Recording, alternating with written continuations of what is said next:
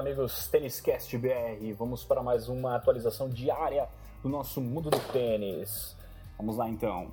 É, nesse fim de semana tivemos Dimitrov como grande campeão. Ele ganhou o japonês Kei Nishikori, certo? Djokovic bateu Andy Murray. É melhor cenário que poderia imaginar. Vibra Djokovic.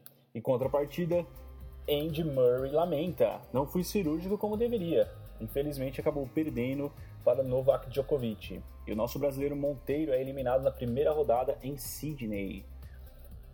Rio Open, vamos a uma notícia que é, será muito importante no Rio Open que vai acontecer. Além dos grandes maravilhosos tenistas que irão comparecer nesse ATP que vamos receber no Rio, ouvirá uma homenagem para Luiz Mata.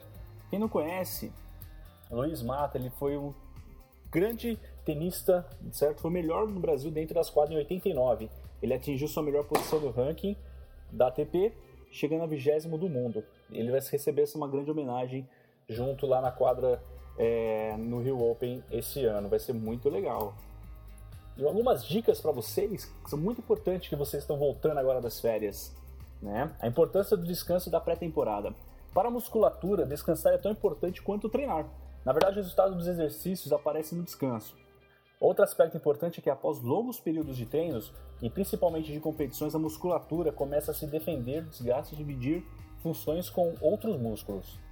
Aproveite as férias com responsabilidade. Todas as pessoas devem ter responsabilidade mesmo nos momentos de diversão e lazer, mas ainda os atletas, principalmente, se estão comprometidos com um programa, uma equipe, uma meta de ranking ou resultado.